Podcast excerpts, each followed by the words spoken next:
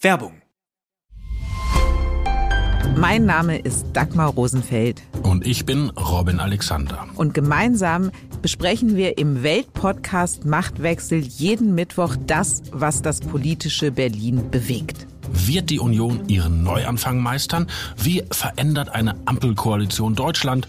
Und worum geht es aktuell in den Hinterzimmern? Im Machtwechsel erfahren Sie die Hintergründe zu den aktuellen politischen Debatten. Hören Sie rein. Jeden Mittwoch ab 17 Uhr bei Welt und überall, wo es Podcasts gibt. Auf Wiederhören. Werbung Ende.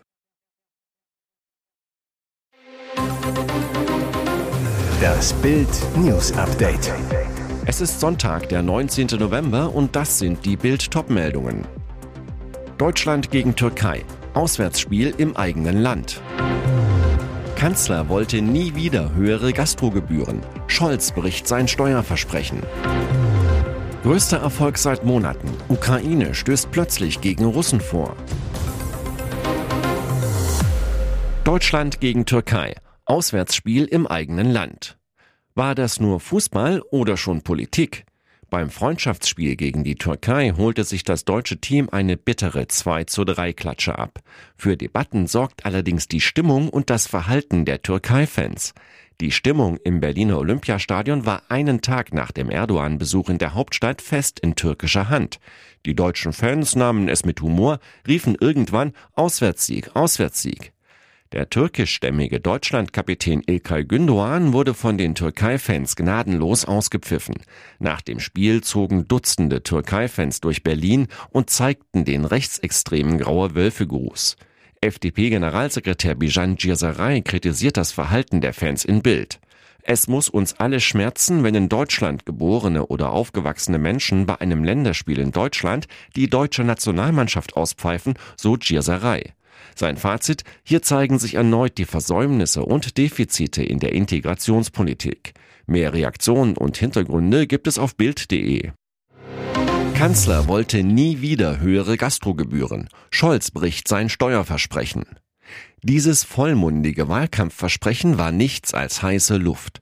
Im Bundestagswahlkampf 2021 beteuerte der damalige SPD-Kanzlerkandidat Olaf Scholz, die Mehrwertsteuer für Speisen in Restaurants und Kneipen bleibt bei ermäßigten 7 Prozent. Für immer.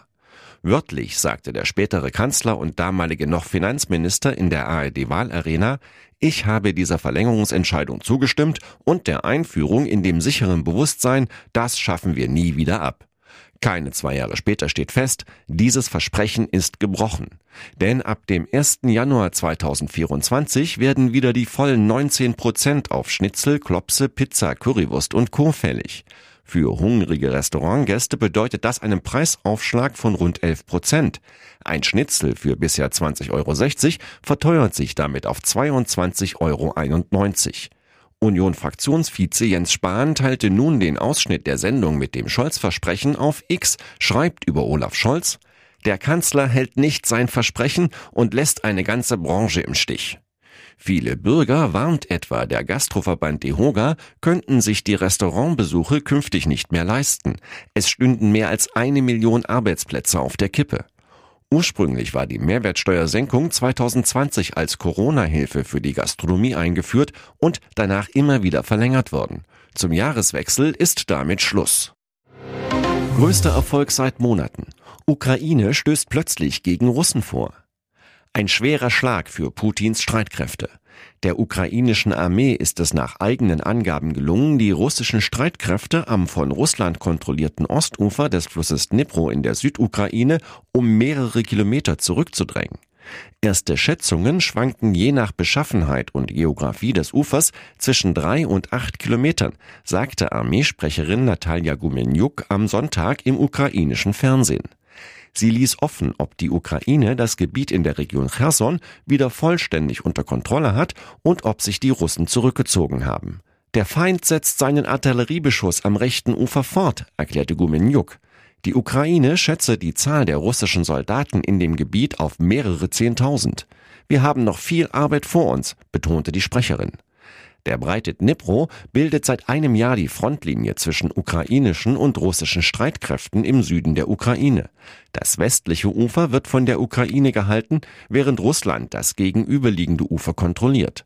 Ukrainische Soldaten hatten mehrfach versucht, den Fluss zu überqueren, um die Truppen Moskaus weiter zurückzudrängen. Alles zum russischen Krieg in der Ukraine lesen Sie auf Bild.de. Nach dem Tod von Matthew Perry, Jennifer Aniston ist sauer auf ihre Friends. Entzweit der Tod von Matthew Perry die Friends-Freunde?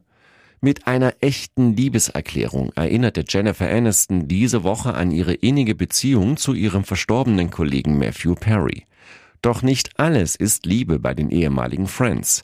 Hinter vorgehaltener Hand wird gemunkelt, Aniston sei sauer auf einige ihrer Kollegen, weil sie Perry in der Stunde der Not allein gelassen hätten. So soll der Kontakt von Lisa Kudrow und David Schwimmer zu Perry sehr dürftig und kaum vorhanden gewesen sein.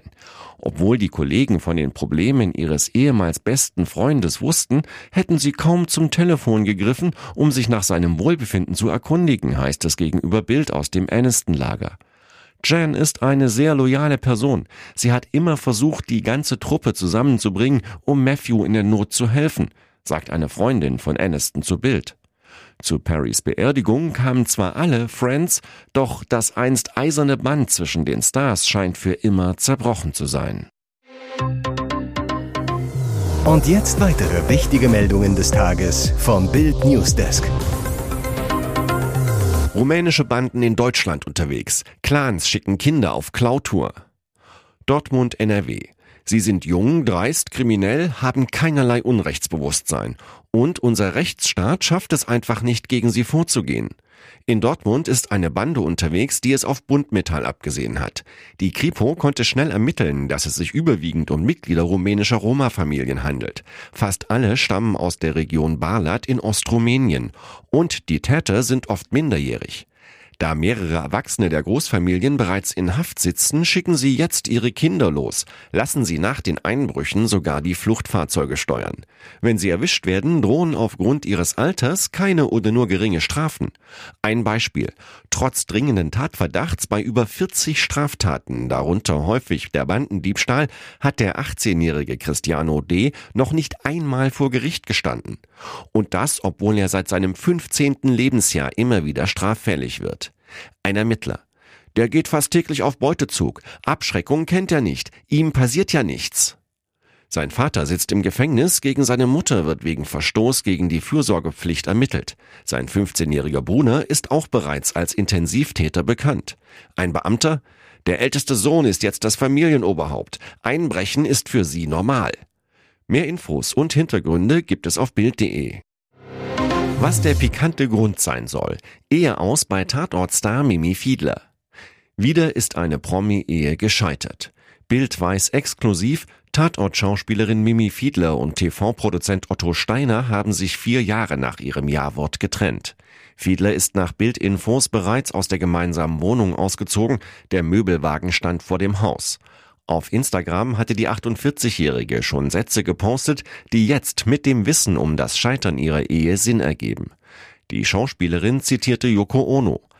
Allen voran aber geht die Suche nach Liebe und was es mit uns macht, wenn sie für uns nicht aufzufinden ist. Und wenn du zu den Seelen gehörst, die sich selbst nicht genug lieben können, liebe ich dich heute und morgen und jeden Tag deiner Existenz ganz besonders. Auf Bildanfrage wollte sich Mimi Fiedler nicht zum Eheaus und den Gründen, die dazu führten, äußern. Aus dem Umfeld des Noch-Ehepaars erfährt Bild, dass er angeblich mindestens eine Affäre gehabt haben soll. Angeblich sind sie bereits seit mehreren Wochen getrennt. Mehr Infos und Hintergründe lesen Sie auf Bild.de. Ihr hört das Bild News Update mit weiteren Meldungen des Tages. Es ist ein Hoffnungsschimmer für tausende Angehörige verschleppter Israelis. Laut einem Bericht der US-Zeitung Washington Post sollen Israel und die palästinensische Terrororganisation Hamas kurz vor einem Geiseldeal stehen, bei dem Dutzende Verschleppte freikommen könnten. Im Gegenzug soll Israel einer fünftägigen Feuerpause zustimmen. Das berichtet die Zeitung unter Berufung auf mit den Bestimmungen vertraute Personen. Als Reaktion auf den Beitrag schrieb die Sprecherin des Nationalen Sicherheitsrates der USA, Adrian Watson, unterdessen auf der Plattform X, wir haben noch keine Einigung erzielt, aber wir arbeiten weiter hart daran. Der Washington Post zufolge könnte die Freilassung der Geiseln bereits in den nächsten Tagen beginnen, sofern es keine Probleme in letzter Minute gebe. Die Einstellung der Kampfhandlungen soll demnach auch ermöglichen, dass deutlich mehr humanitäre Hilfe, einschließlich Treibstoff, von Ägypten in den Gazastreifen gelangen kann. Der Entwurf des Abkommens sei in wochenlangen Gesprächen in der katarischen Hauptstadt Doha zwischen Israel, den USA und der Hamas ausgearbeitet worden. Die palästinensische Hamas hatte am 7. Oktober Israel überfallen und mehr als 1200 Menschen ermordet. Mehr als 200 wurden in den Gazastreifen entführt, darunter auch Frauen, Greise, Kinder und Säuglinge. Hier ist das Bild News Update. Und das ist heute auch noch hörenswert. Finanzminister Christian Lindner lehnt Steuererhöhung ab. Wir müssen mit weniger Geld wirksamere Politik machen. Finanzminister Christian Lindner erlebt turbulente Tage. Am Mittwoch hat das Bundesverfassungsgericht die Umschichtung von Corona-Krediten in den Klima- und Transformationsfonds für ungültig erklärt. Lindner fehlen jetzt 60 Milliarden Euro, die für Projekte zur Energiewende eingeplant waren. Gestern forderte SPD-Chefin Saskia Esken das Aussetzen der Schuldenbremse. Im Bildinterview erklärt der Minister, was das Urteil für den Haushalt und die Zukunft der Ampel bedeutet. Bild hat gefragt, können Sie versprechen, dass es keine Steuererhöhung mit Ihnen gibt?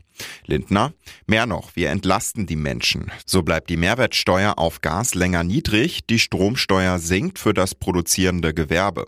Vor allem aber werden wir bei der Einkommensteuer um rund 15 Milliarden Euro entlasten. Zum Beispiel wird der Grundfreibetrag von 10.908 auf 11.784 Euro steigen. Der Kinderfreibetrag von 6.024 auf 6.612 Euro. Die arbeitende Bevölkerung habe ich im Blick. Es darf nicht sein, dass in der Inflation nur Sozialleistungen steigen. Das ganze Interview lesen Sie auf Bild.de. Und nun noch eine Werbung in eigener Sache. Sichere dir jetzt Bild Plus und Amazon Prime für nur 8,99 Euro im Monat dein Mix aus News, Shopping und Entertainment. Amazon bringt dir jetzt außerdem die UEFA Champions League, das Topspiel am Dienstag live bei Prime Video. Erfahre mehr unter bild.de slash prime. Es gelten die Angebotsbedingungen und AGB.